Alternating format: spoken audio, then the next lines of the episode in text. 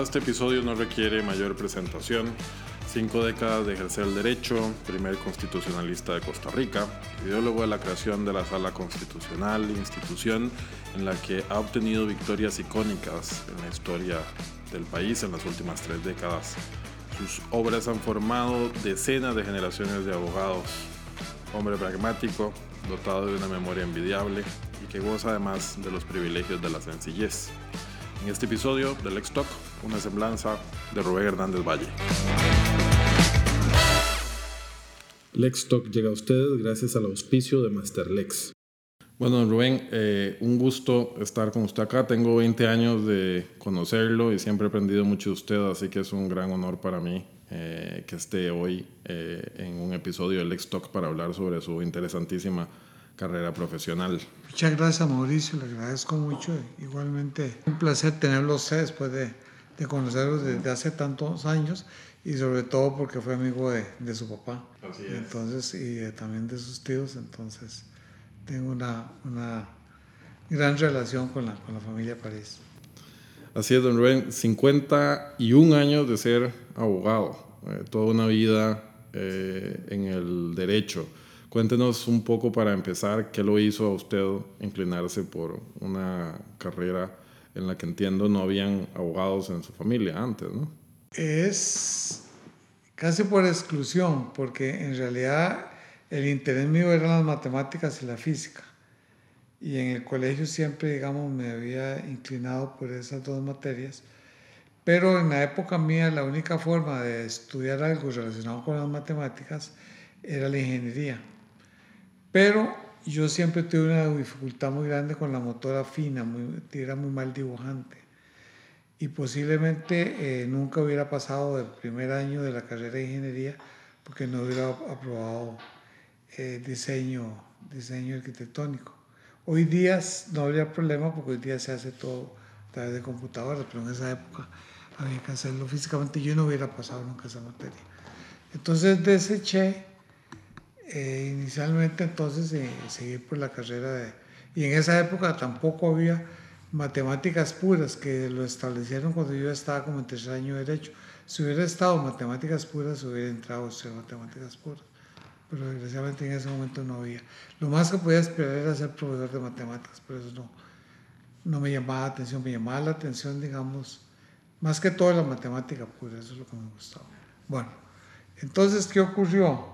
Que paralelamente a que me gustara la física y la matemática, me gustaba la filosofía. Entonces desde el colegio empecé a leer obras de filosofía, Platón, Aristóteles y otros autores. Y entonces cuando me di cuenta que no iba a poder seguir una carrera en el campo de las matemáticas, dije que iba a seguir el campo de la filosofía. Pero se dio una, una circunstancia especial. Eh, yo me iba a ir a estudiar filosofía de España por un problema familiar, faltando 15 días, tuve que abortar el viaje y eso había hecho a su vez que no hiciera el examen de admisión de la universidad para el año siguiente. Entonces tuve que pasar un año sin entrar a la universidad y, entonces estuve ahí trabajando un poco en el Instituto de Seguros. Tuve primero como, como periodista en la prensa libre y luego en, en Instituto de Seguros, ahí como tres meses. En, el, en ese ámbito, en ese tiempo, entonces me, me, puse a reflexionar acerca de si lo mejor que podía era seguir una carrera de filosofía, que lo único que en realidad daba era la posibilidad de, dar, de ser profesor. Y entonces este, el que me terminó de convencer de no estudiar filosofía, recuerdo que fue el mismo don, don Constantino Lásquez a quien en una actividad conocí y me senté a la par de él y me preguntó que qué pensaba, y le conté que iba a entrar a la universidad, me preguntó que qué iba a estudiar y le dije que, que pensaba estudiar filosofía y que iba a ser su alumno. Me dice, no, no, dice, no, no vale la pena eso. no vale la pena, es una pérdida de tiempo. Si buscas otra cosa. Es una opinión muy calificada. Demasiado calificada. Ahí sí que me, me puso a pensar y entonces al final digo, bueno, ¿qué es lo más cercano que puede parecerse con la filosofía? De llegar a la conclusión que era el derecho. Y entonces entré a la universidad y ahí ya me, me encaminé por el derecho Y recién este, el año que ingresé a la facultad, digamos ya, era segundo año, porque uno hacía ciencias y letras y todas las, eran ocho materias que había que hacer el primer año. Eh, ya cuando entraba a la facultad, en el segundo, eh, que era el primer año de carrera, pero era segundo año de universidad, eh, tenía como que 15 días de estar, de haber ingresado a la facultad. Mi papá era muy amigo de Gonzalo Facio, entonces consiguió que me, que me aceptara como como asistente suyo. Y, y ya entré a Facio Fournier y Cañas. Y ahí me convertí en asistente no solo de don Gonzalo, sino también de don Fernando Fournier y de don Carlos José Gutiérrez. Y entonces ahí, de ahí mientras fue estudiante, trabajé en, en y Cañas. Y además su papá era periodista de la, de la prensa libre, y era el que cubría además los temas eh, legislativos. Sí, bueno, eso, eso, en parte de, eh, ayudado. Bueno, papá ya, ya eh, dejó de trabajar en 1960, él tuvo un derrame masivo del cual milagrosamente sobrevivió en, en abril, y era la semana antes de Semana Santa del 60, entonces ya ahí a partir de entonces él quedó durante uno o dos años que no podía hablar, luego recuperó el habla, pero quedó con medio cuerpo paralizado, pero digamos el lado derecho él no podía, caminaba con un bastón, pero con mucho esfuerzo, después solo un ojo, tenía cada seis meses que ponerle, darle un anteojo, porque solo podía ver con, con, con un ojo. Entonces en realidad quedó muy disminuido.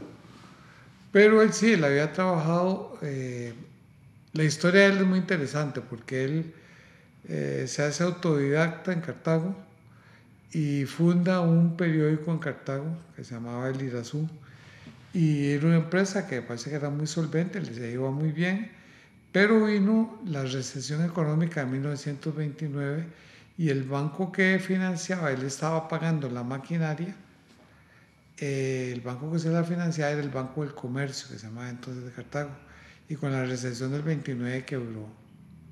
Y entonces de él quebró, quebró todo, perdió todo. Entonces él había conocido a Otilio Late. Otilio Late cuando supo que había quebrado le dijo que se viniera para San José a trabajar con él en la, Diario Costa Rica. Él se vino y a los dos años don Otilio le propuso que fundaran la, la, la hora junto con Marín Cañas. Entonces pusieron a papá de Marín Cañas a, dirigir la obra. Y ahí estuvo como hasta el año 40 en que los borracé, la prensa libre, se lo llevaron para la, la, prensa libre como jefe de redacción. Y entonces en el 48 él decide hacer unas crónicas, unas crónicas diarias de las, de las sesiones de la constituyente.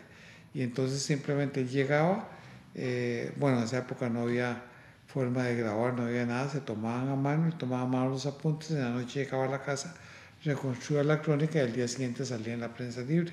Y eso permitía al lector ir dándose cuenta que cómo habían sido las discusiones y quiénes habían sido, digamos, los, los eh, constituyentes que habían intervenido más. Al final, en 1952, algunos constituyentes le pidieron que lo publicara en forma de libro. Entonces él ya se puso a revisarlo y efectivamente en el 53 lo publicó. Y yo recuerdo, yo en el 53 entré a primer grado a la escuela, recuerdo que en las noches que llegaba a hacer alguna cosa, él estaba revisando las, las galeradas del libro, pues en esa época hay que revisar las galeras una por una. Y entonces yo le preguntaba que, porque yo recuerdo que en Antigua, en Antigua eh, Congreso, donde está hoy día el Banco Central, eh, bueno, ahí estuvo hasta 1956, 57, pero hubo antes del 53 que yo iba a la oficina de papá, e iba y, y, entraba a la sala de sesiones, entonces ahí me, me contaba que había sido la, hecho la constitución y toda la cosa. Y entonces recuerdo que, que yo le preguntaba siempre que quiénes habían sido los, los que más se habían destacado. Y él siempre me citaba tres, me decía que Rodrigo Facio, que Mario Alberto Jiménez y que don Fernando Baudrid. Entonces puede ser que ahí en alguna forma se alargara mi, mi gusto por el, por el derecho, pero posiblemente más que todo por el derecho constitucional. Y entonces, este, digamos, ahí, ahí empezó digamos, mi carrera como, como estudiante en fase Funier y Cañas. Y bueno, luego ya después terminé en, terminé, saqué la carrera, yo me, me, dichosamente me pude adelantar medio año, yo terminaba hasta finales del 71, pero lograron ahí que se abrieran algunos cursos de, de, eh, de verano, entonces llegué, pues recuerdo que se abrió el primer curso de Derecho Tributario, que lo dio Walter Antillón, después Filosofía del Derecho, Sonia Picado dio el primero curso, y después, bueno, ya segundo lo hice con Don Carlos José, y algunos, varios eh, otros cursos, y eso me permitió ganarme un semestre. Entonces yo hice la, me recuerdo que me egresé un viernes, hice el último examen, me acuerdo que era con, con Don Santi Quiroz en criminología. El, el martes presenté la tesis, el jueves me incorporé al colegio de abogados y el domingo me fui para Italia. o sea que fue una, una carrera de eso. Eh, literalmente una carrera. E, ese gusto por la, por la filosofía también, eh, don Rubén, yo creo que se ve eh, en su tesis de grado que tenía el título Amor y Derecho, que era un, una, una, relación de términos que usted mismo decía podía ser calificada de, de herética decía en la, en la tesis. Y, eh, me acuerdo que usted decía eh, en su tesis algo que siempre me llamó muchísimo la atención, que me parece además muy, muy hermoso, que es que el derecho es una nostalgia del amor, porque ambos pretenden eh, producir armonía en la vida social. ¿no? Esa es una visión completamente disruptiva, creo yo, del amor. háblenos un poco de, de esa tesis. Bueno, a mí la tesis me surgió cuando estaba en el cuarto año de Derecho, tercer año, cuarto año de, de la carrera universitaria, tercer año de Derecho, que en la época me eran cinco años de carrera. Una vez leyendo, eh, bueno, como leía filosofía, también un, tiempo me dio por leer filosofía oriental, leí una, una frase de Lao Tse que me, que me dejó pensando, decía, cuando se acaba el amor entre los hombres se recurre a la justicia. Entonces a partir de ahí empecé a elaborar y, dije, sí, es cierto. Y entonces fue, ahí, ahí viene la tesis. Entonces por eso la conclusión de la tesis es que el amor conforme a justicia es una nostalgia del amor. ¿Por qué? Porque ambos producen los mismos efectos, que es eh, lo que pretenden los mismos efectos, que es que haya una armonía en la convivencia social. Y entonces este, de ahí nació la, de ahí nació la idea y ahí con, con don Carlos José la fui elaborando poco a poco y hubo mucho tiempo elaborar, pues, pues más la tesis mía quedó, la, quedó lista y aprobada un año antes de grabar, ya un año antes ya estaba preparada. Y obviamente lo que me ayudó mucho es que con haber leído filosofía, porque entonces mucho del conocimiento que tenía filosofía lo aplicaba, se aplicó en la tesis. Sí. Eso, fue una, una gran ayuda y tal vez hablemos un poco más sobre, sobre esos tiempos en la facultad eh, a finales de los 60 eh, y sobre todo esos profesores que, que lo marcaron usted mucho, que era un dream team de profesores, ¿verdad? Walter Antillón, Eduardo Ortiz, eh, Rodolfo Pisa y... Eh, Carlos José Gutiérrez, además, Octavio Torrealba. Exactamente, háblenos un poco más sobre, sobre ellos, cómo, era su e- relación con ellos. En la época mía eh, había solo un, un, grupo por cada nivel. Por generación. sí. Y entonces yo recuerdo que más o menos en mi época la totalidad de toda la facultad de Derecho éramos de 125, 130 estudiantes, todo el mundo se conocía, todo el mundo era amigo, todo el mundo se conocía. Más se daba la inclusión que en la, la, curiosidad que en la, en la SODA, la señora doña era muy decente, doña Flori, de la gente tenía, tenía crédito y tomaba ahí café y pedía y al final del mes llegaba y cancelaba. Y ahí estaba la nación y se pasaba de un lado a otro y la gente decía, póngame ponerme tal, tal emisora, tal otra. Era una, relación totalmente familiar casi. Familiar casi. Entonces, este, había, eso significaba que como los, eh, había solo un grupo por nivel, que había solo un profesor, eh, que era el profesor titular. Y también en esa época había una modalidad, era que los sábados, durante los, todos los años, salvo el último, había que llevar un seminario. Entonces, eh, ahí sí en los seminarios algunos eran impartidos por los profesores que no eran titulares. Entonces, por ejemplo, en el caso mío, Eh, Rodolfo Pisa no era profesor de la facultad, pero sí era titular de un seminario que se llamaba Contratos Administrativos. Y el profesor titular, digamos, de Derecho Administrativo Eduardo, Eduardo Ortiz. Entonces a mí cuando entré me, me gustó el derecho público. Me empezó a gustar más el derecho público y ya cuando llegué a Eduardo Ortiz me terminó de gustar. Constitucional me, me empezó a gustar constitucional. Lo que pasa es que eh, la enseñanza constitucional era muy, muy limitada. ¿Por qué razón? Porque básicamente el profesor que nos daba, él había, él había sido profesor desde los años 50 y había elaborado un manual. Y era un manual en lo que, se era una explicación exegética de cada artículo. Entonces las clases era decir, artículo 2, ¿qué dice? Entonces eh, no había doctrina, mucho menos jurisprudencia, porque no había jurisprudencia en esa época en la materia.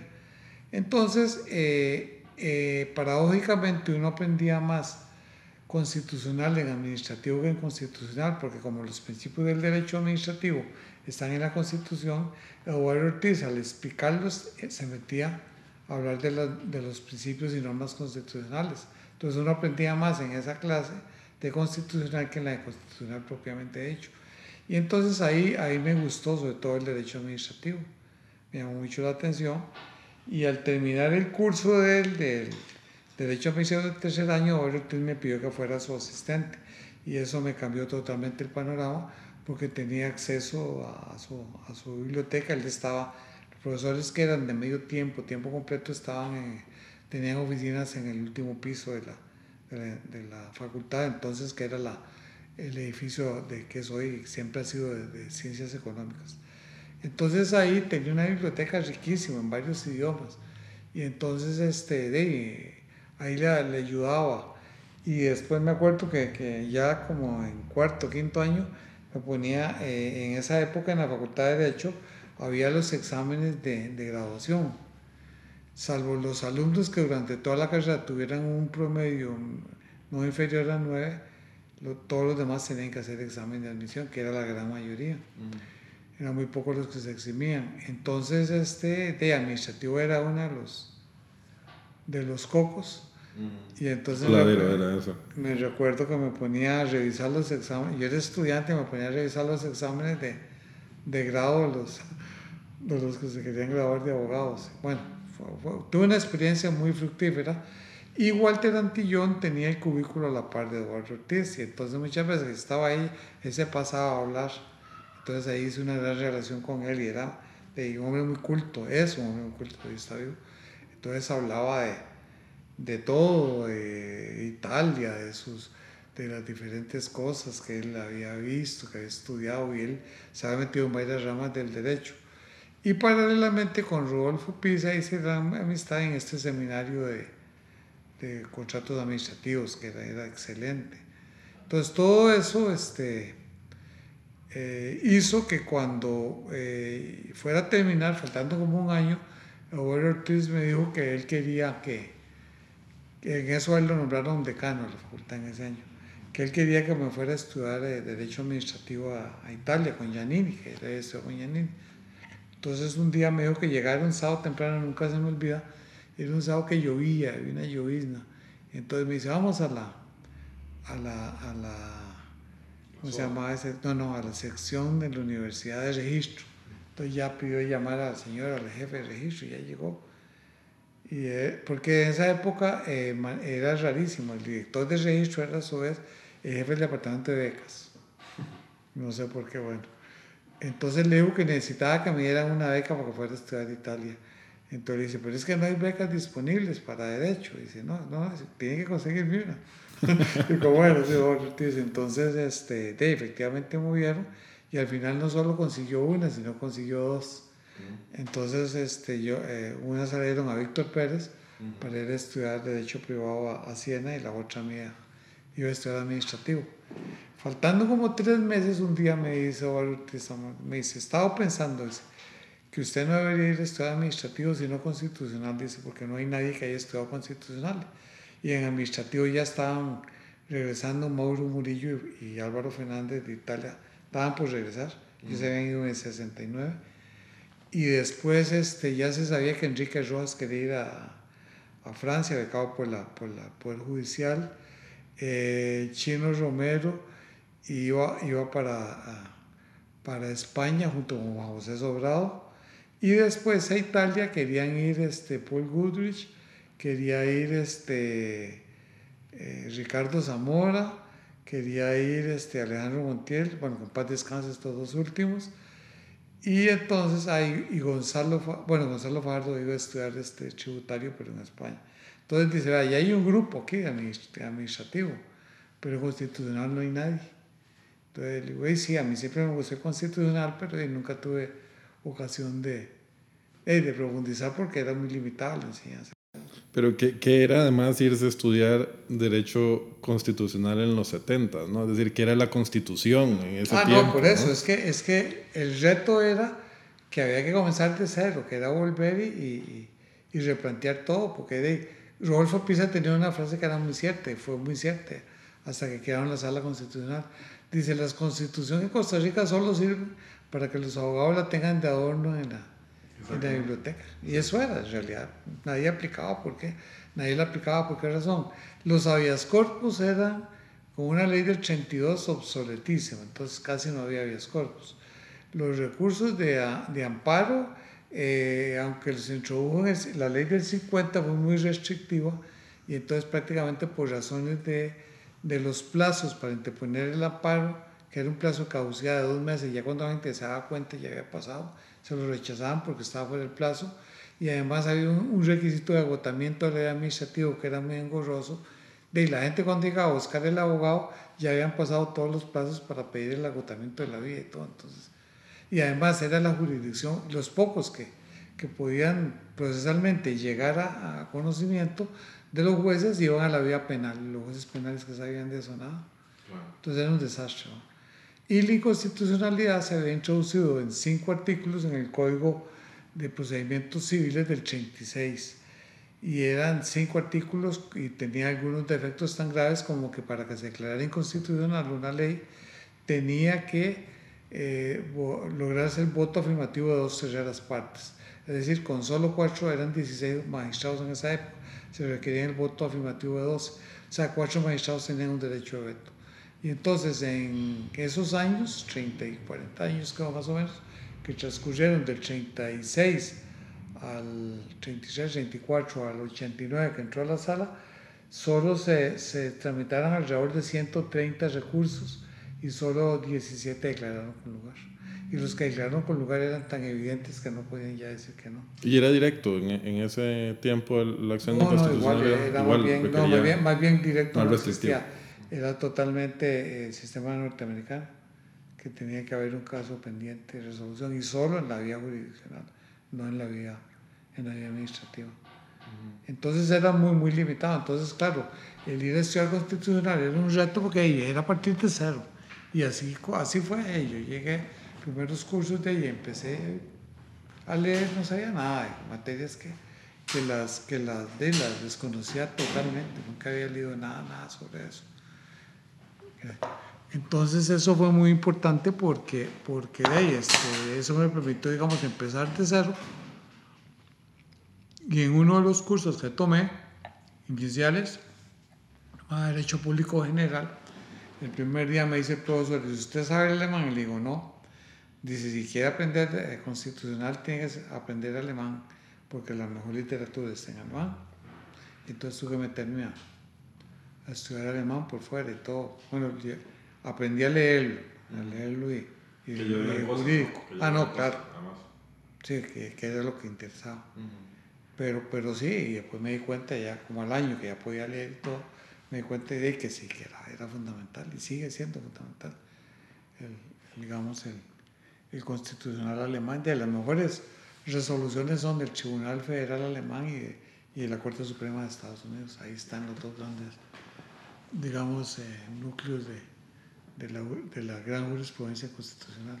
Y regresó a Costa Rica al 73 eh, con un título de doctor en Derecho Constitucional. ¿Y cuál era la perspectiva en ese momento? Es decir, ahí... No, eh, yo la perspectiva era que yo tenía que venir a, a, a la Facultad de Derecho a dar clases, porque como la beca tenía que dar, creo que eran cinco años, tenía que dar el curso. ¿Y seguía además eh, o se reintegró eh, en no, Facio Fournier y Cañas? No. no, porque tenía que trabajar tiempo completo para la universidad. Pero como a los dos años de estar, a los dos años este, nombraron a don Carlos José. En el Inter, bueno, yo me casé en el 75 con una hija de don Carlos José. Y en eso don Carlos José, era el gobierno de Daniel Oduber, lo nombraron embajador en, Alemania. Entonces él me pidió que me, que me hiciera cargo de los asuntos de él. Entonces yo arreglé con la universidad, quedé como profesor horario y le pagué la, y le pagué el costo de la, de la beca. De la beca. Eso fue la regla. Entonces ahí sí volvió a Facio Funer y Cañas. Y ahí estuvimos dos años. Después hubo una desaveniencia ahí entre don Fernando y don Charlo. Y, y, entonces en el 77 nos separamos don, don Fernando, don Carlos y yo. Y José Manuel era todavía estudiante ya. José Manuel Sí, Gutiérrez y don Carlos. Entonces los tres nos separamos. Y, entonces ya ahí se, fue, se formó eh, eh, Fulni Gutiérrez. Así es. Gutiérrez. Don Rubén, y, y eh, háblenos un poco de, hablábamos mucho de su relación con la Constitución, de hecho José Manuel eh, Gutiérrez me decía el otro día que usted nació constitucionalista, precisamente por ese hecho de que su, su papá eh, hizo las actas de la Asamblea Nacional Constituyente, esos tres tomos publicados en el 53. Eh, y hablar de la Constitución es hablar de la sala constitucional. Tal vez cuéntenos un poco toda la historia de cómo terminamos con la aprobación de la ley de jurisdicción constitucional en el 89 y, y, y el rol además eh, clave que usted tuvo en todo ese proceso. Además. Bueno, vea que eso está íntimamente ligado justamente a, a mis estudios en, en, Costa Rica y en Italia. Eh, en Costa Rica, ¿qué es lo que oía? Antes de 1963 en materia de derecho público no había nada, por ejemplo, constitucional era eso que le conté anteriormente, de que simplemente se explicaba la constitución artículo por artículo y eso era. Eh, en administrativo lo que daban, derecho administrativo eran leyes específicas, la ley de agua, la ley de caminos públicos, aprenderse esas leyes, eso era. Nunca se daba doctrina, principios ni nada. Todo cambia en el 63 cuando Eduardo Ortiz, que regresa de Italia, eh, se hace cargo de la cátedra de Derecho Administrativo.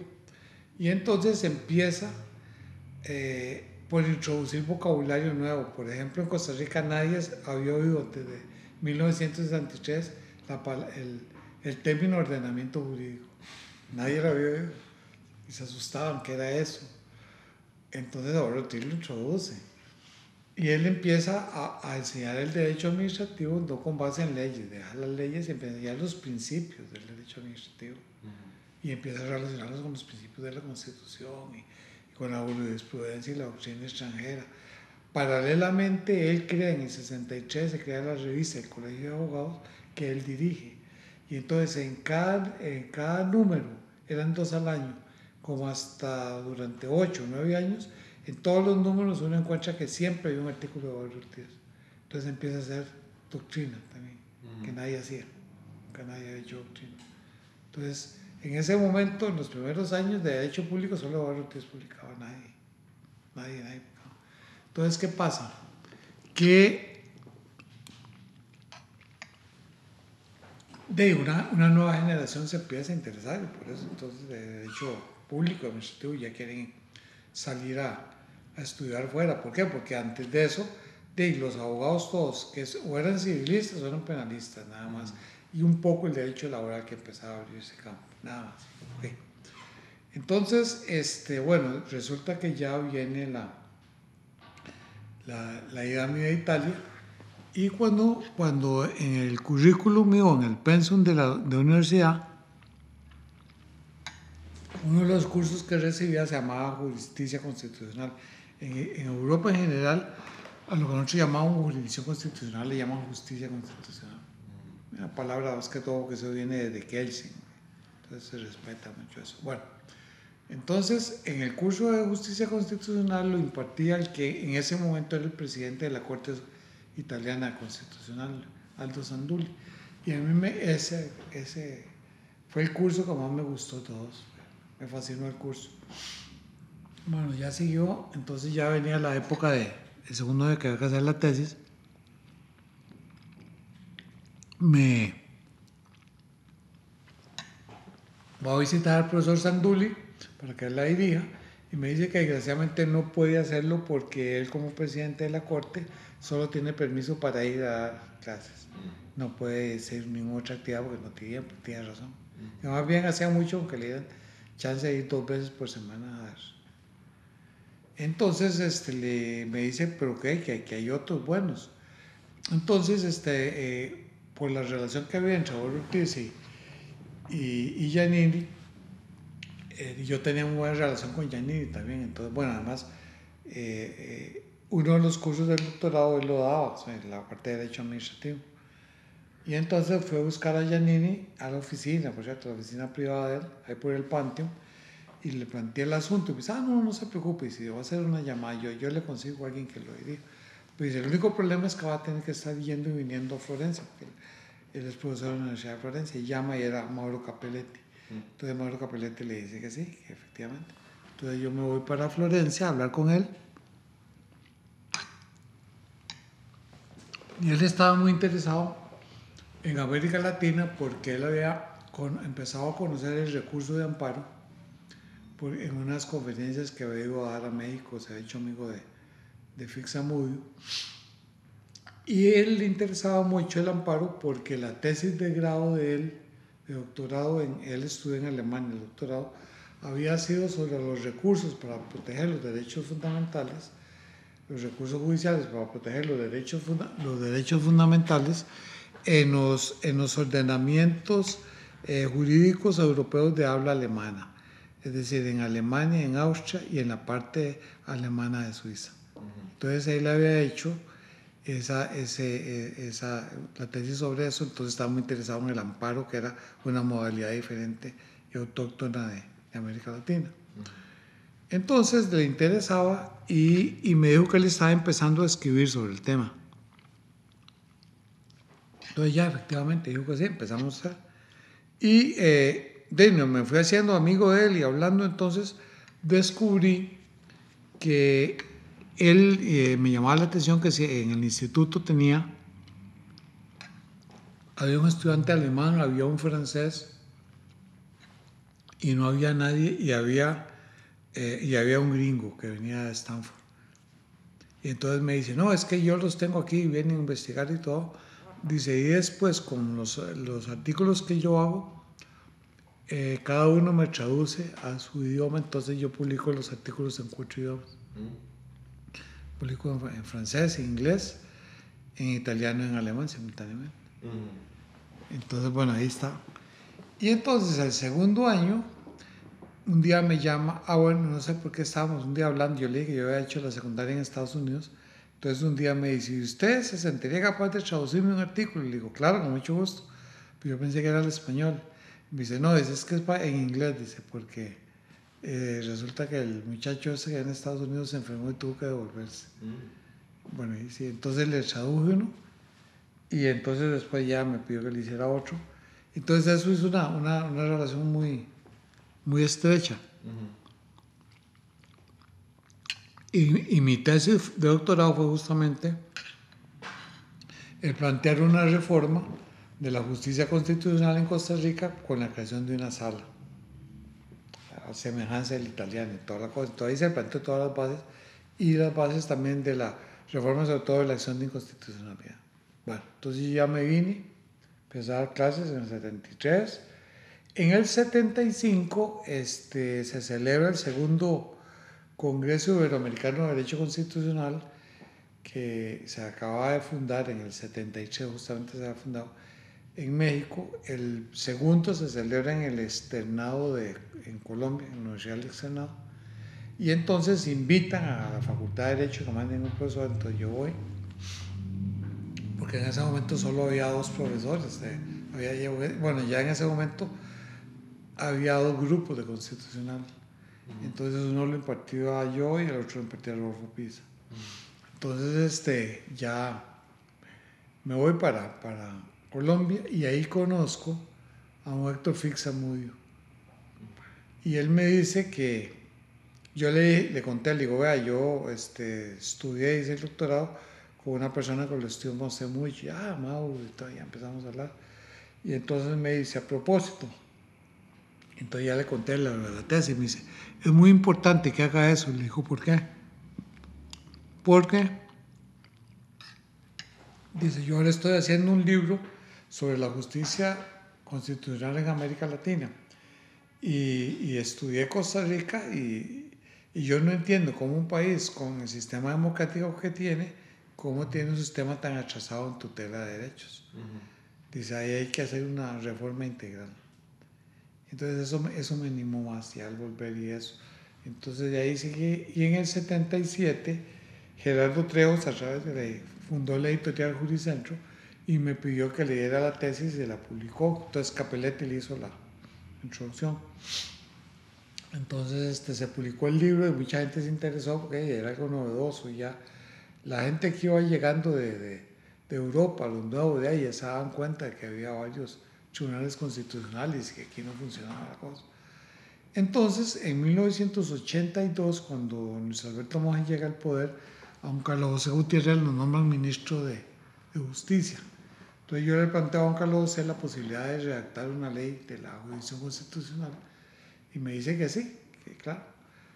Entonces este, él me dice que prepare un borrador para sobre esas bases crear una comisión y empezar a discutirlo. Y efectivamente yo elaboro el primer proyecto y don Carlos eh, conforma una, una comisión que nos reuníamos una vez por semana en el Ministerio de Justicia, en la que estaba Enrique Rojas, que era el viceministro de don Carlos en ese momento, este, Hugo Muñoz, que era el, el procurador, Mauro Murillo, y después estaba Pochet, que después llegó a ser viceministro de Justicia, cuando hubo nombrado ministro de Justicia, eh, nombraron, se trajo de la Procuraduría Pochet y lo puso. Y don Carlos invitaba, don Carlos mismo asistió uh -huh. para que fuera. Y nunca faltó don Fernando, por cierto. Entonces, en ese momento presidente de, de la Corte. Presidente de la Corte. Entonces ya empezamos ahí a discutir ya. Fernando dijo dos cosas muy, muy sabias. Yo inicialmente, bueno, iba como copia del sistema italiano, que era una, un tribunal constitucional independiente. Mm. Entonces don Fernando Coto dijo dos cosas muy sabias que resultaron muy ciertas al final. Dice, vea, aquí no podemos echar un tribunal independiente porque yo sé el Poder Judicial se va a oponer. Y si el Poder Judicial se opone a una ley en Costa Rica no pasa. Eso hay que meterlo como una sala dentro del Poder Judicial. Primera observación, y tuvo toda la razón, porque si no, nunca hubiera Muy pragmático. Muy pragmático. Dos, dice, el proyecto de ley no lo puede presentar el Poder Ejecutivo porque tampoco pasa. Tiene que presentarlo la Corte. Dice, a la Corte nunca en la Asamblea le han dicho que no es un proyecto de ley. Le pueden hacer cambios, pero no le dicen que no. Entonces yo lo que sugiero es que cuando salga este proyecto, yo me lo llevo a la Corte. Ahí de, yo tengo que confesar, casi nadie conoce esos temas. Ahí alguno que otro va a hacer alguna observación, pero no van a tocar el fondo porque no conocen. Y entonces el proyecto sale como de la Corte Plena, se trae al, al, al, Ministerio de Justicia y el Ministerio de Justicia lo presenta a la corriente legislativa, pero con un proyecto iniciativa de la Corte. Y efectivamente así es eso. Ya salió el proyecto, se hizo, y ya en el ínterin, don Carlos había pasado a ser ministro de Relaciones y Hugo Muñoz, ministro de, de Justicia. Y Enrique Rojas había ido, creo que digo, había un cargo diplomático en Washington y entonces Pochet había sido nombrado viceministro de, de Justicia. Entonces, el asunto es mandado a la Asamblea Legislativa y en la comisión de la Asamblea Legislativa la, eh, era el gobierno todavía de Luis Alberto Moga, pero era el final ya. Eh, el presidente de la comisión era Luis Fishman. Uh -huh. Y Luis Fishman había sido mi compañero de, de, universidad, entonces ahí daba todas las facilidades. Y entonces ahí ya se involucraron Rodolfo Pisa y Eduardo Ortiz. Empezamos a ir y ahí se avanzó bastante. Pero eh, en eso vino el cambio de gobierno, entró Oscar Arias, la primera vez en el 86. Y ahí hubo una divergencia, algo político, y la cosa fue que le, lo, lo, lo, metieron, en el lo metieron en la refrigeradora y no se volvió a tocar el proyecto y ahí quedó. Sin embargo, creo que fue en el 88, se crea lo que creo que se llamó la segunda comisión para indagar sobre la penetración del narcotráfico en Costa Rica. Y esta comisión, no sé por qué, porque no tenía nada que ver con el tema, eh, se metió también con el Poder Judicial. Y al meterse con el Poder Judicial, en principio no hubiera creído que era por verla, si había influencia, había penetración de narcotráfico, lo que terminaron fue descubriendo que la, que la, que la Corte Plena y todo era un desorden y que había fiestas ahí todo con secretarias y se armó un escándalo que había magistrados. Entonces, de, dijeron que había que hacer un cambio en el Poder Judicial, que había una reforma. Y a José Miguel Corrales se le ocurrió decir, no, pero es que uno de los cambios más importantes es que hay que crear un tribunal constitucional. Porque José Miguel, eh, después de todo lo que había visto, le había gustado el tema. ¿Qué diputado en ese momento? diputado, claro. Y entonces de lo metieron y era el presidente de la Comisión de Asuntos Jurídicos. Esa es la Entonces de ahí sí, entonces dijeron, ¿cómo, ¿cómo, se hace? Entonces, este, Rodolfo Pisa les dijo, para que esto tenga más solemnidad, encárgueselo al Colegio de Abogados. Y yo me encargo adentro y nosotros lo seguimos haciendo, pero que formalmente es el Colegio de Abogados. Entonces el Colegio de Abogados nombró una comisión, pero una comisión era formal. Pues. Entonces seguimos, Eduardo Ortiz, Rodolfo Pisa y yo elaboramos, la reforma constitucional, vino la reforma constitucional y se aprobó rapidísimo. La primera, el primer eh, legislatura fue en abril del 86 y la segunda en mayo del 86. Entonces tenía que estar aprobada la ley antes de octubre, porque Luis Paulino Mora, que era el ministro de Justicia, decía, si no se aprueba antes de octubre, esto va a quedar para las calendas griegas porque el 5 de octubre empieza la, la elección, eh, la campaña política del 90. Y si esto no se aprueba antes de la campaña política, ahí alguien lo saca y esto no pasa. Entonces, bueno, ahí tenemos cinco meses para aprobarle, hay que apurarse. Entonces, nos reuníamos en la oficina de Luis Paulino Mora ahí a terminar de... Porque en el ínterin, como se reforma la Constitución, entonces eh, hubo que hacer un cambio radical con la, el proyecto original porque el proyecto original, pero no prevía la reforma de la Constitución, eh, entonces el habeas corpus tenía que seguir siendo conocido por la Corte Plena y la inconstitucionalidad también. Mm. Entonces, en realidad, en, el único recurso que había flexibilidad era en el amparo. Y ahí sí lo se elaboraba bien. Se lo estábamos atribuyendo a los jueces contenciosos, que eran más afines. Bueno, entonces, eh, como se logró reformar la constitución para crear la sala dentro del Poder Judicial, y entonces ya ahí se dijo que todo correspondía a la sala, entonces había que ajustar mucho el proyecto original. Entonces ahí empezamos de Luis Paulino. Eduardo Ortiz, por alguna razón de salud, este, casi no llegaba porque tenía, tenía problemas ahí de salud. Entonces, y entonces Luis Paulino, además de, tenía el problema de que tenía mucho trabajo, era ministro de Justicia, pero además Luis Paulino lo que sabía era derecho penal, el constitucional no sabía. Entonces él dice, vea, hagamos una cosa dice, póngase, a Rodolfo Pisa dice, terminen ustedes, dice, con esto, terminen esto, Armando, y después de ahí me lo pasan para ver si tengo observaciones. Entonces, de hecho, lo que ocurría es que yo iba en las noches a la casa de Rodolfo Pisa en Barrio Escalante, y ahí, y ahí se, se lo, digamos, Armando, Armando, y entonces lo, lo, lo planteamos en forma de mociones que se le daban a las, se presentaban en la Comisión de Asuntos Jurídicos y como nadie sabía del tema no tocaban nada, entonces todo, todo se iba aprobando conforme lo pedíamos, que fue, que fue una, una gran dicha, porque normalmente a veces llegan y se empiezan a opinar y, lo deshacen. Entonces fue, fue, la gran dicha que no lo tocaron por eso. Por lo menos en ese tiempo tenían respeto cuando no conocían de, de alguna materia. Eso se ha venido perdiendo. sí, totalmente. Esa fue una gran suerte. Entonces ahí salió todo. Yo recuerdo algunos casos anecdóticos de normas que salieron ahí en la casa de Rodolfo. Recuerdo la de la vinculatoriedad de, la, de resoluciones de la sala, que es el artículo 3. Una noche que recién llegamos, dice Rodolfo, dice, estoy seguro que en la Constitución alemana hay una norma que dice que las resoluciones del Tribunal Constitucional Federal Alemán son vinculantes para todo el mundo. Dice, tenemos que poner una norma igual en la ley. Y entonces vamos a buscar la Constitución, no, no estaba ahí de padre. Entonces yo, a mí se me ocurrió pensar, dijo, ¿no será que estamos bien en la ley federal de la, de la, de la, del Tribunal Constitucional? Y me dice, sí, pero yo no tengo la ley.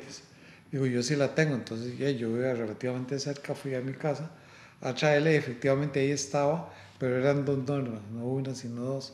Entonces al final refundimos en una sola las dos de la, del, que están en la legislación alemana. Entonces ahí esa noche salió ahí. La famosa vinculatoriedad. La famosa vinculatoriedad, esa noche salió de ahí.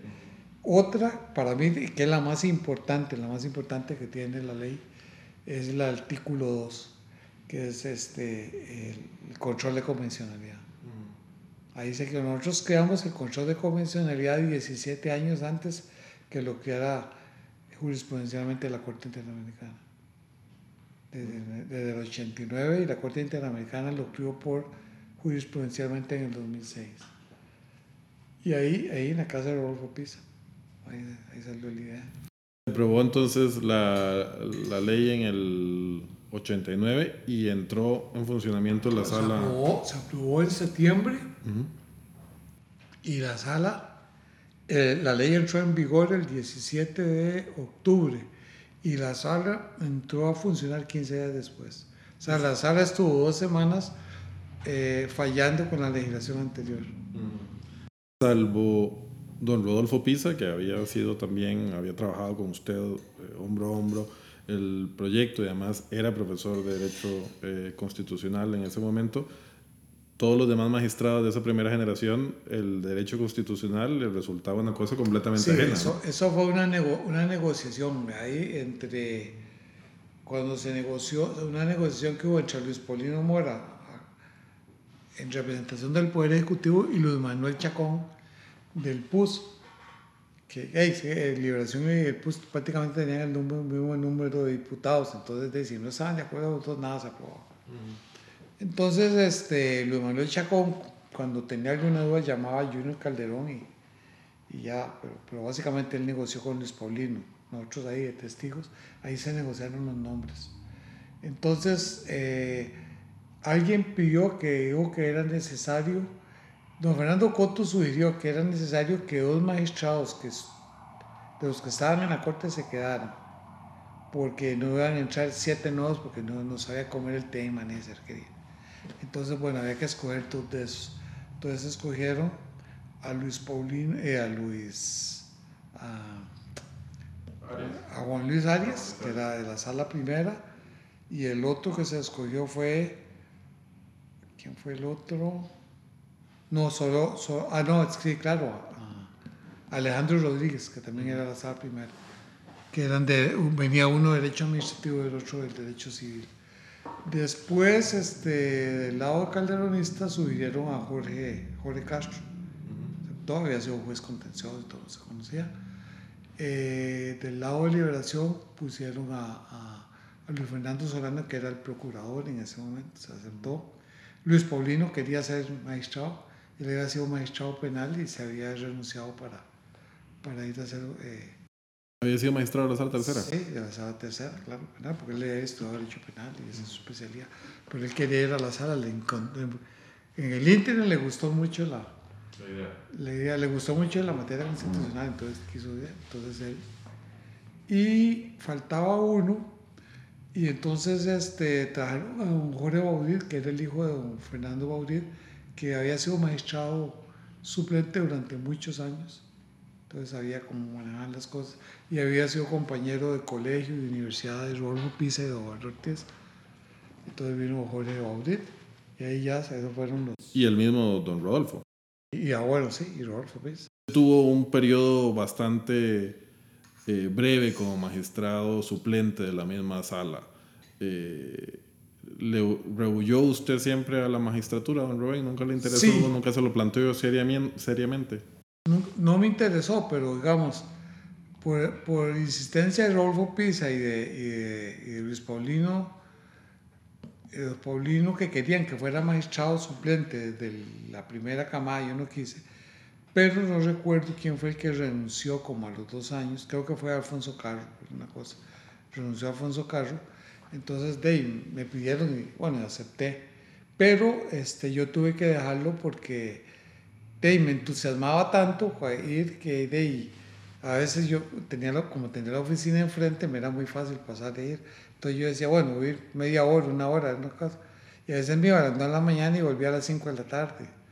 Tenía que almorzar en la, la, sala y todo.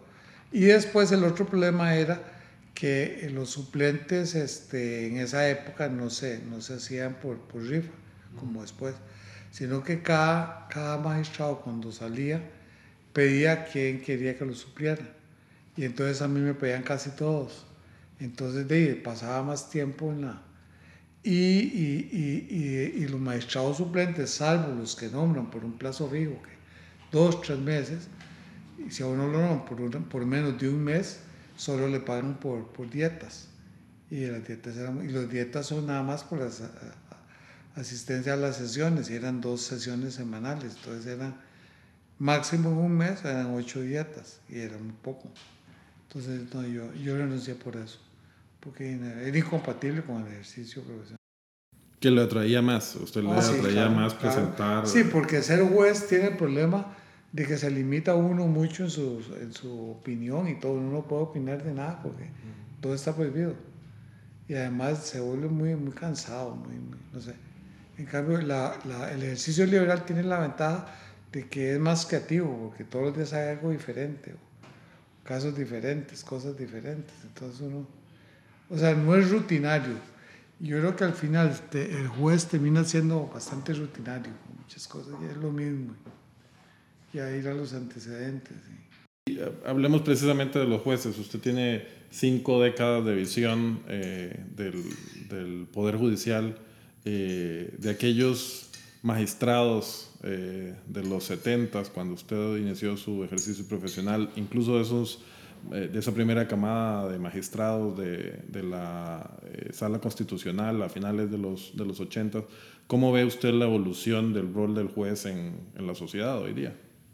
Creo que en algún, en algún sentido, este, en algún sentido se ha distorsionado porque la escogencia hoy día no es tan rigurosa como era antes a pesar de que hoy día existen procedimientos y específicos y califican, al final eh, como que no todos los, los, más capacitados son los que, los que se presentan de candidatos. Y antes, eh, muchas veces este, no, no elegían gente sin ser candidatos, simplemente decían, bueno, es que la persona para este puesto es fulano tal y entonces llegaban, le hablaban y al final la persona aceptaba. Entonces, eh, eh, en realidad la escogencia era más rigurosa.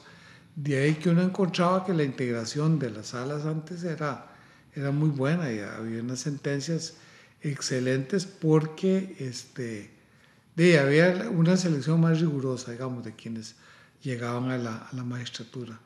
Hoy día ocurre mucho de que se da como una carrera administrativa comienzan muchos inclusive en los puestos más bajos, después van subiendo jueces, después jueces superiores y al final ahí terminan como magistrados. Eso, eso me parece. En el ámbito constitucional es, el problema es otro, el problema de la sala. Es que para ser un buen juez constitucional se debe tener un conocimiento de la realidad, la realidad política. ¿Por qué? Porque de las sentencias de los jueces constitucionales tienen que ver inevitablemente con aspectos políticos, económicos, sociales. Son políticas. Exactamente, en muchos sentidos, sí, en el buen sentido. Entonces el problema es que los magistrados que tienen solo una formación judicial no conocen esa realidad, nunca han estado frente a esa realidad. Entonces se Porque incluso le tienen que rehuir a esa realidad, tienen que estar metidos en, en, una burbuja casi, ¿no? Eso es. Entonces, la sala ha venido a menos porque básicamente en los últimos años lo que se han elegido son jueces. Pasan de jueces a magistrados de la sala. Y entonces, si uno analiza las, las épocas en que la sala dictó sus mejores sentencias, los mejores momentos de la sala, es cuando había magistrados que no eran jueces. Rodolfo Pisa, Carlos Arguedas, por ejemplo. Había otra, diferente, tenían otra visión, tenían una visión política en el buen sentido de la palabra. Conocían la realidad, lo que pasa afuera. Una cosa es estar dentro del mostrador y otro fuera. Son realidades totalmente diferentes. ¿El rol del, del juez también eh, se ha politizado también el rol del magistrado o eso es una percepción? Es decir, o sea, yo, yo, creo, yo creo que no. Lo que se es estatizado. Los jueces, los jueces tienden a ser pro Estado. No sé por qué, pero, pero en realidad uno lo ve. En materia contenciosa, por ejemplo, cuando uno ve las, las cifras y resulta que en 92% de los casos lo gana el Estado, es, eso ya no es, no es normal. Hay una, eh, hay una idea, hay una tendencia a que, a que debe protegerse el Estado, a que, el Estado tiene la razón. Y entonces este, eh, eso es lo que ha ocurrido. A mí me parece que, que la, la jurisprudencia de la sala eh, es muy proestatista. Tratan, eh, tratan a, a, todo, a toda costa de no declarar la inconstitucionalidad, aunque sea evidente y todo, pero como, como mantener el statu quo. A 30 años de eh, creación de la, de la sala, eh, ¿usted consideraría que es la reforma más importante que ha tenido el Estado costarricense en los tiempos modernos? En la segunda mitad del siglo XX, sin duda, fue la reforma jurídico-política más importante, fue la institución más importante que se creó. En comparación con lo que usted pensaba eh, que podría ser ese tribunal constitucional cuando usted eh, aterrizó acá nuevamente en el 73 y se imaginaba ese tribunal constitucional a 30 años de funcionamiento de la sala, ¿coincide esa visión de lo que hace sí. la sala con lo que usted creía que debía hacer? Sí, sí, no. Eh, no porque yo nunca pensé que fuera a haber una eclosión en materia de amparo. Y entonces eso ha matado a la sala. Porque de este, si conocen 25 mil expedientes al año es imposible conocerlos a fondo. Entonces hay muchos casos, de, desgraciadamente, en materia de derechos humanos se, rechaza simplemente porque no tienen tiempo para conocer. Eh, la sala debería reformarse para quitarle los amparos y los habeas corpus y trasladarlos a tribunales de garantías. Que la sala debería quedarse solo con los temas de constitucionalidad. Y, digamos, eso digamos, no, no, no acorde con mi visión porque mi visión era de que hubiera una sala especializada altamente calificada con sentencias de mucha profundidad, pero esas no son posibles. No solo porque tal vez no está integrada de la mejor forma, sino además porque los no tienen tiempo. Es imposible que le puedan dedicar tiempo suficiente para tener eh, sentencias muy bien hechas. Entonces, eso habría que, habría que hacer una reforma en ese sentido. Jueces de garantías, o sea, un, un, un juzgado de garantías. Un juzgado de garantías. Que eso pueda, y, la, y sus resoluciones puedan ser yo solo, vea que la sala prácticamente en todos los temas se ha pronunciado que casi, casi no hay no hay tema en que no haya pronunciado. Uh -huh. Entonces se podría establecer nada más un recurso de apelación ante la sala en dos casos. Cuando el juez falle en contra de la jurisprudencia de la sala o, y dos, cuando sea un asunto nuevo que la sala nunca hubiera habido jurisprudencia. Entonces, en esos casos sí habría un control, digamos. Interesante si a alguien, un juez se le ocurre una tesis diferente a la que sostuvo la sala, es bueno que vaya, que puede ser que tuviera razón el juez de, de instancia. Y en los demás casos no. Es más, inclusive eso se podría, tendría otra ventaja, que se extendería la justicia constitucional a todo el país, porque se podría tener un juez de garantías constitucionales, uno por cada, eh, ¿cómo provincia. se llama? Provincia, no, ¿cómo es que le llaman? Los circuitos judiciales. Circuito uno por cada circuito judicial. ¿Lo realizaría un, un, tribunales de un único juez o tribunales colegiados? Eso, eso, habría que analizarlo. Podría ser de un uno, único juez. Lo ideal sería de tres, pero de lo, el costo tal vez se elevaría mucho. Pero no sé si, sí. Pero sí, eso sí hay que hacerlo. Porque la sala no puede seguir este, de, conociendo, votando 25 mil casos al año. Pues tiene un sentido. piensa de la abogacía moderna, el ejercicio de la profesión hoy día? Eh, ¿Y cómo lo compara con respecto a aquellos años en los 70 cuando estaba en, en, Facio Fournier y Cañas y después en, Hoy día la abogacía moderna requiere que la gente se especialice, ya no es posible como antes que haya, y como en mi época que los abogados lo mismo daba, pasaban del derecho civil al penal o al laboral y hacían de todo, el abogado hacía de todo, digamos, un bufete. Hoy día eso se ha ido especializando y, me parece muy bien y, es bueno y ya encontramos especialistas en cada, en cada materia y, me parece que así debe ser y eso, eso en alguna medida mejora la prestación de los servicios al, a, los clientes y, y, es mejor. Lo único es que eso lo que impide es que, que haya, digamos, abogados a la, como antiguos, de que sabían, conocían de todo.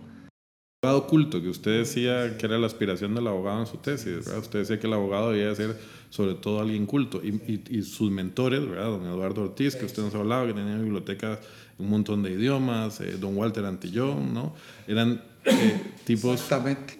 Eh, muy cultos. Y en esta Eran especializados, no solo, sino que conocían de todo. Así es. Entonces eso, eso se ha perdido pero se ha ganado, digamos, en que hay especialización y, personas que, que, en cada campo se dedica a eso y, lo conocen muy bien. De, de, hecho, ya nos estamos volviendo como los médicos. Así es. Okay, inclusive a la gente la buscan por su especialidad y no por... Necesita un penalista, ya, o buscar al penalista específicamente. Don Rubén, usted tiene una vitrina llena de medallas y además nunca le gusta presumirlas. Eh, no solamente haber sido el primer constitucionalista del país, haber sido el ideólogo de la sala constitucional, haber sido el abogado que eh, permitió que mediante la acción de inconstitucionalidad se volviera a permitir la reelección presidencial. Un caso importantísimo también que fue cuando eh, se anuló el apoyo del gobierno de Costa Rica a la, guerra en, Irak. abogado distinguido por el Colegio de Abogados para eh, libros que todos tenemos en la biblioteca, haber formado generaciones de abogados y haber creado el derecho constitucional en Costa Rica, ¿no? en donde hoy día en redes sociales hay eh, cualquier cantidad de autoproclamados constitucionalistas. Eh, pero puesto a elegir, si tuviese que escoger algo por lo que usted quisiera que la gente lo recuerde, ¿cuál de todas ellas, esas medallas o alguna otra, no lo sé, usted quisiera que lo recuerde? Personalmente, curiosamente, lo, lo, lo, que más me ha satisfecho, personalmente no es algo hecho en Costa Rica, sino fuera, que fue la reacción de, de la Constitución de Guinea Ecuatorial en 1982. Así es. Porque es algo inusual. yo creo a solicitud de las Naciones Unidas. Naciones Unidas, sí. Sí, bueno, eh, al final formalmente sí, pero en realidad, digamos, eso yo tengo que agradecérselo a Fernando don Fernando Bolio. Don Fernando Bolio fue el primer costarricense, ahora ya acaban de nombrar el segundo a, Rodrigo Carazo Hijo como miembro de la, de la comisión de, del Comité de Derechos Humanos de Naciones Unidas. Don Fernando Bolio era uno de ellos y este, Guinea Ecuatorial le pidió ayuda a, a, ¿cómo se llama? a este comité para que mandara a alguien, tenía que ser en español, porque es, la única colonia, ex colonia española en África. Y entonces don Fernando mismo él iba a ir. En eso ocurre exactamente que don Luis Alberto Monge lo nombra embajador en, eh, ministro de Relaciones Exteriores. Entonces don Fernando no, de, obviamente no, no podía irse un mes, que era lo que había que estar en Guinea Ecuatorial, con, diciendo ministro de Relaciones. Entonces don Fernando me pide que si puedo ir. Entonces, le dije que sí, desde luego, es muy interesante. Y entonces él comunica que él no puede ir, pero que quien lo va a sustituir es fulano y tal. Y entonces ya llega el nombramiento oficial y todo. Y sí fue una experiencia muy, muy interesante porque de ahí es, es llegar a conocer una realidad totalmente diferente a la nuestra. De porque las constituciones tienen que adaptarse a la, a la realidad. Entonces de ahí es una realidad en que está muy, muy vigente el elemento tribal. Por ejemplo, el jefe de la tribu tiene una importancia muy grande. Entonces, ¿eso qué significa? Tiene que haber un, un ejecutivo fuerte.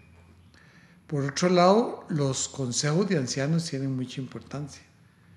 Entonces hay que ver en qué forma, había que ver en qué forma se puede institucionalizar eso. Bueno, entonces ahí tomado el sistema francés, el Consejo de Estado. Y así todo, había que ir este, adaptándolo, digamos, a la realidad del país, porque si uno llega y, y trata de imponer es un sistema que ajeno a su realidad y su idiosincrasia, y no dura nada. Tan es así que ha funcionado que todavía está vigente la Constitución. Ya tiene que 40 años. Y 40 años está vigente. 40 no. Sí, 40. Y 40 años está vigente. Y, y, y entonces este, fue muy, muy interesante porque de, era a partir de cero y empezar a armarla, buscando de otro, buscando los modelos de un país, de otro, y por poner a discutirse con ellos.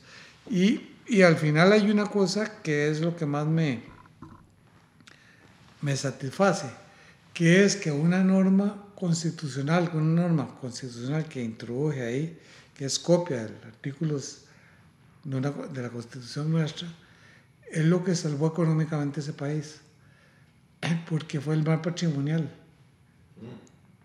Les encantó el mar patrimonial porque se decía desde entonces que ellos tenían petróleo pero que estaba en el mar patrimonial, eh, estaba fuera del mar territorial y efectivamente apareció petróleo y entonces ellos invocando eso pudieron este, empezar a extraerlo y el país cambió radicalmente porque, porque producen petróleo ahora y todo. Impresionante. Don Rubén, una última pregunta. De tanto en tanto se habla del tema de eh, la necesidad de reformar la constitución y hacer una asamblea Nacional Constituyente. ¿Cómo valora usted eh, eso? Eh, ¿Usted cree que es oportuno, que es necesario? Y si en el futuro eh, esto se vuelve a discutir y se toma en serio, ¿cuál sería su mensaje que dejaría usted a futuro de qué habría que tomar en consideración para reformar una constitución política? que reformar la constitución, hay que reformarla, pero que hay que convocar una constituyente no, porque no es ni jurídica ni políticamente posible.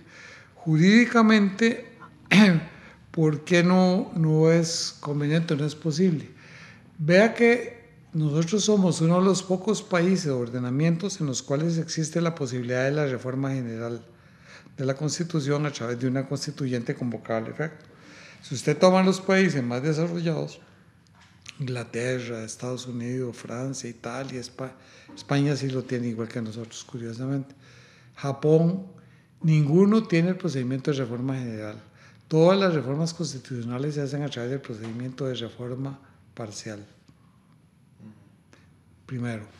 Segundo, las, la emisión de nuevas constituciones solo se justifica en tres hipótesis. Una, cuando surge un estado de la vida jurídica, tiene que haber una constitución. Otra, cuando hay la fusión de, de, dos estados o de tres estados en uno solo, que en el fondo es lo mismo, pues están surgiendo un nuevo estado. Y tercero es cuando se rompe el orden constitucional porque hay una revolución un golpe de estado. Ahí sí, ¿por qué? Porque hay un cambio en, la, digamos, en los valores de la sociedad civil subyacente. El ejemplo más claro es tal vez el de, el de Irán, cuando llegaron los ayatolas, era otra concepción había que hacer una nueva constitución para introducir el Estado islamista. Eh, lo mismo en Cuba, que se estableció un Estado comunista, etcétera, etcétera. Pero en los países, en los demás países, eh, los cambios que hay eh, en su funcionamiento, en la parte organizativa o en la parte de los derechos fundamentales, se hace a través de las reformas parciales. Entonces es una, una razón. segundo, políticamente, ¿por qué no conviene? porque eh, vea que las, que las asambleas constituyentes solo se convocan en momentos en que hay una ruptura de crisis. En momentos ordinarios, lo que va a ocurrir en la praxis es que uno va a tener dos poderes coexistiendo. El poder constituido que viene de las elecciones y el poder constituyente que también va a reclamar que es de elección popular. Entonces va a haber un conflictos que son inmanejables. Ya lo tuvimos en Venezuela. Tuvimos a una constituyente eh, funcionando paralelamente a la, a, la, como se llama la Asamblea Legislativa. ¿Qué pasaba? Que como el constituyente tenía el apoyo del Poder Ejecutivo, eran más fuertes, de todo lo que sea la Asamblea lo, lo, anula. Entonces eso no, no conviene al constituyente. Ahora, eh, si seguimos el procedimiento de reformas parciales tal y como está ahora, tampoco vamos a llegar muy lejos porque es muy lento y se presta para que sea parches. parches. Yo lo que creo es que habría que, eso habría que haber un gran consenso político en este sentido. Yo diría, bueno, vea, vamos a hacer una reforma de la Constitución importante en los temas fundamentales. Yo no tocaría para nada la parte de los derechos fundamentales, porque están más o menos bien y lo que no está bien, la Sara lo ha ido corrigiendo a través de la jurisprudencia y, y, los cambios que habría que hacer, digamos, no, no hay que el poder, el Tribunal de Elecciones no hay que tocarlo, ha funcionado bien. El poder, Tribunal ha tenido problemas no por su, por su estructura jurídica, sino por la integración. No, ha sido, no necesariamente siempre ha estado bien integrado, entonces ahí ha fallado algunas veces. Pero ya es otro tema. Entonces es la parte organizativa, eso es lo que, hay que habría que establecer reformas. Entonces, ¿qué es lo que yo sugiero? Sugiero que, se, que la Asamblea Legislativa nombre una comisión mixta en que haya expertos en la materia y diputados y les den seis meses para que elaboren un proyecto de reforma. Se elabora ese proyecto de reforma. Ese proyecto se publica dos o tres meses para que todo el mundo le pueda hacer observaciones. Se le da a todos los partidos políticos y lo que tiene que haber un compromiso de los partidos políticos en el sentido de que hechas todas las observaciones, esa comisión va a incorporar las que considere convenientes y las que no se desechan y que ese texto final que salga va a ser, este, digamos, respetado. Entonces ese texto se somete a dos legislaturas, pero se somete en bloque, en que ya no va a haber oposición, ya nadie va, ya, ya tuvo el momento para hacerlo, para discutirlo, por ahí si lo perdió allá, y ahí tiene que aceptar la derrota y se aprueba en bloque. Entonces se puede aprobar muy rápidamente en dos, en dos legislaturas. Y con un transitorio que diga que aquellas normas que en alguna forma interfieran con el gobierno de turno entran en vigor a partir del nuevo gobierno. Y a mí me parece que esa es la solución y se podría hacer perfectamente.